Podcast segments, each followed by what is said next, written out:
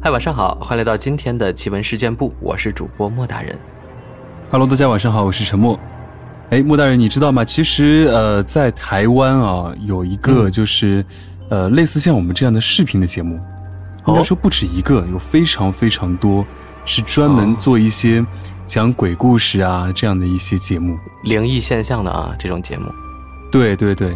包括，其实我觉得可能是台湾的民俗啊风气跟我们这边不一样吧。我记得呃，在《康熙来了》上面之前也有明星说碰到过自己那种灵异事件啊、遇鬼的经历啊。嗯，对我之前也看过一些像台湾啊、香港啊那些综艺啊，或者是这种呃灵异节目啊、电台啊，觉得还蛮有意思的。小时候也看过。嗯，是的，嗯，所以今天在这个节目的开头呢，我就要分享一个在台湾的这个很著名的一个，应该说是闹鬼节目啊，或者闹鬼综艺啊，叫做《鬼话连篇》当中发生的两个比较出名的这个故事啊，其中一个我们之前也有讲过，就是红衣小女孩这样子的。哦，这个我知道，非常火。嗯，那现在就来听沉默分享一下这个故事吧。嗯。台湾的电视节目看多了之后，总觉得台湾上聚集了全世界的灵异事件。几乎所有演员都在综艺节目上讲述过自己闹鬼的经历，就好像没被附身过就不好意思当艺人似的。因此，在我们美丽的宝岛台湾，诞生出了这样一个门类的综艺——闹鬼综艺。名字听起来特别吓人，但其实内核还是挺简单的，就是讲鬼故事。最巅峰的时候，全台湾有十几家这样的综艺节目播出。半夜的时候，你稍微调几个台就能见鬼。当然，不能不提台湾灵异节目开山祖师《鬼话连篇》。这个播出在深夜的综艺，最常见的方式就是请明星过来讲自己的撞鬼经历，还有就是冷不丁的播放观众寄来的灵异视频和照片。开播后期。他们还会派出专门撞鬼的记者，去著名的地点现场直播。在鬼话连篇的不断努力之下，也算是做出了一点成绩，诞生出了著名的两大恐怖事件：人面鱼和红衣小女孩。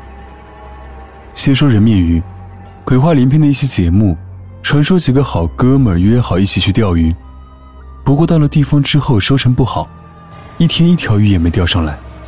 当他们正准备要收拾东西回家的时候，一个人突然钓到了一条巨大的罗非鱼，大家也不知道怎么想的，非要在现场就烤来吃。几个哥们吃的正开心，突然听到了一个老婆婆操着台湾方言慢悠悠的问：“鱼肉好吃吗？”原本大家都觉得是自己的耳朵出问题了，但又好像所有人都听得见。这时候，几个哥们开始有点慌张了。大家凑在一起，共同寻找声源。听着听着不对劲，声音居然是那条罗非鱼发出来的。更惊悚的是，鱼身上竟然浮现出一张老太婆的脸，五官清晰可见。第二天，亲手宰鱼的哥们儿当场去世，其他吃鱼的哥们儿也纷纷住院。节目播出之后，很快就爆红。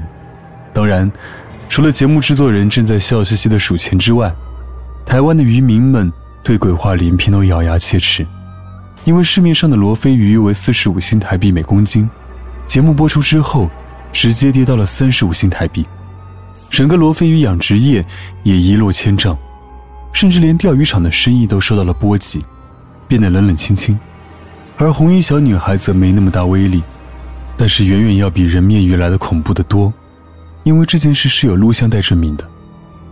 本身的录像带拍摄于一九九七年，视频中的主人公已经因病去世，家人们在悲痛之余，翻找他生前的录像带，想怀念一下去世的亲人。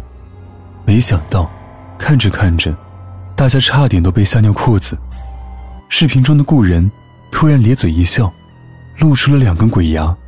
更让人瘆得慌的是，视频中出现了一个跟在登山队末尾的小女孩，身着红衣。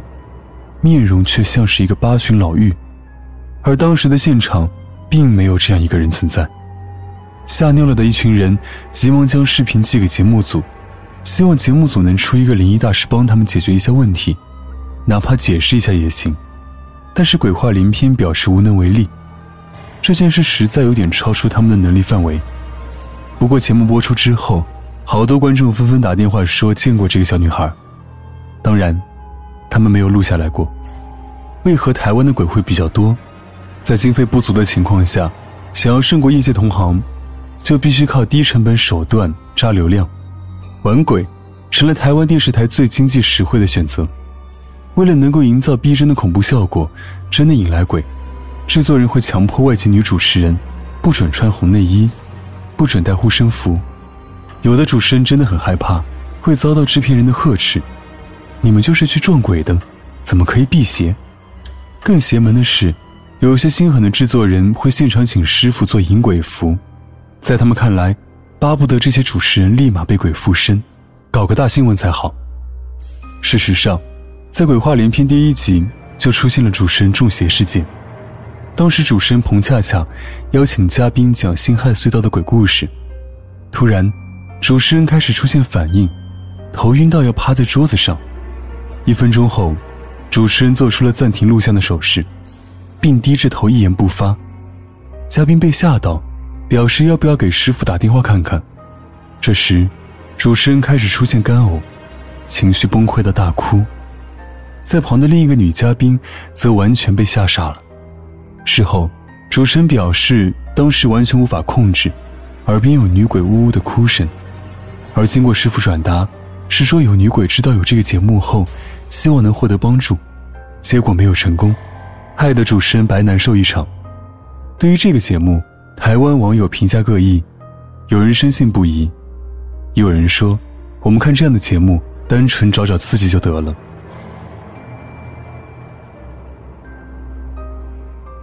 好的，听完了陈默刚刚分享的这个故事之后呢，我们来分享一些我们听众朋友投稿的故事。这位朋友叫做浅浅汪基，他说呢，我来分享两个故事。第一个故事发生在我姥爷去世的那会儿。我姥爷去世时，我妈妈还小，也就十几岁。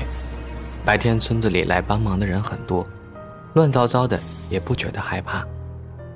可一到了晚上，帮忙的人酒足饭饱之后都回家了，守灵的就只剩下我姥姥、我姑姥姥还有孩子们，不是女人就是小孩那天晚上雨下得非常大，夜里很冷，我姥姥就对姑姥姥说：“孩子们瞌睡了，咱们去里间哄他们睡吧，把门开着也算守灵了。”于是，一行人就进了里面那个房间。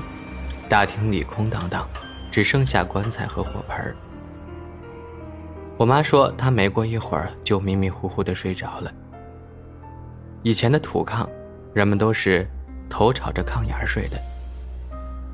我妈正睡得香的时候，突然听见有什么东西从她头顶上唰的一下过去了，还扯起一阵风。她一个机灵，立马清醒了，醒了就大叫说：“妈！”有东西摸我，我姥姥说：“那过来，我抱着你睡。”我妈就钻进了姥姥怀里，暖暖的。过了一会儿又睡着了。可是刚睡着，就听见从大厅棺材那个方向，滴溜溜的滚过来一个什么东西。起身一看，是个啤酒瓶，以很快的速度滚到了床边。我妈吓得彻底清醒了，大哭着不睡了。我姥姥唉声叹气地说：“没办法，起来吧，别睡了。这是你爸嫌咱们不给他守灵呢。”几个人都起来，穿好衣服，在灵前跪着烧纸，这下才终于没了动静，平静下来。我没有见过我姥爷，听说他生前管着几百号人，死后灵前有点怠慢，自然大怒，这才弄出这么多动静来提醒他们。第二个故事呢，发生在我出生的时候，因为我生日正好是腊月二十五，我妈说医院里能出院的都出院，回家过年去了，病房里床多，却只剩下了我家还住院，医生护士也只有一个值班的，冷冷清清整个医院。以前医院的条件不好，晚上都是病人自带一根蜡烛照明的，我晚上闹得不睡觉，我妈好不容易哄我睡着了，都已经是凌晨三点四点了。我爸、我奶奶都各自找了床躺下眯会儿。病房里静悄悄的。就在这时，我妈就感觉自己不能动了。她知道这肯定是鬼压床，她就拼命挣扎，可还是无济于事。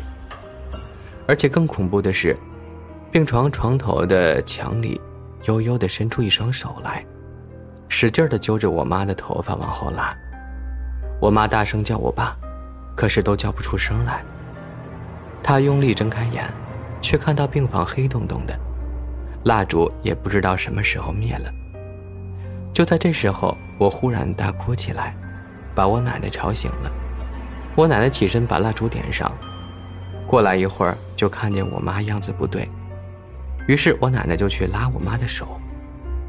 我奶奶的手刚碰到我妈，我妈就能动了。她从床上一下弹了起来。这时发现床头的手没了，一切都像是个梦。可是蜡烛的确灭了，枕头上还有几缕头发。出了这档子事儿，我妈连忙出了院。我奶奶以前懂点这个，说可能是刚生育后身体虚，这病房人气又虚，这些东西就欺负阳气弱的人。幸好我当时那么一哭，把那东西啊给吓跑了。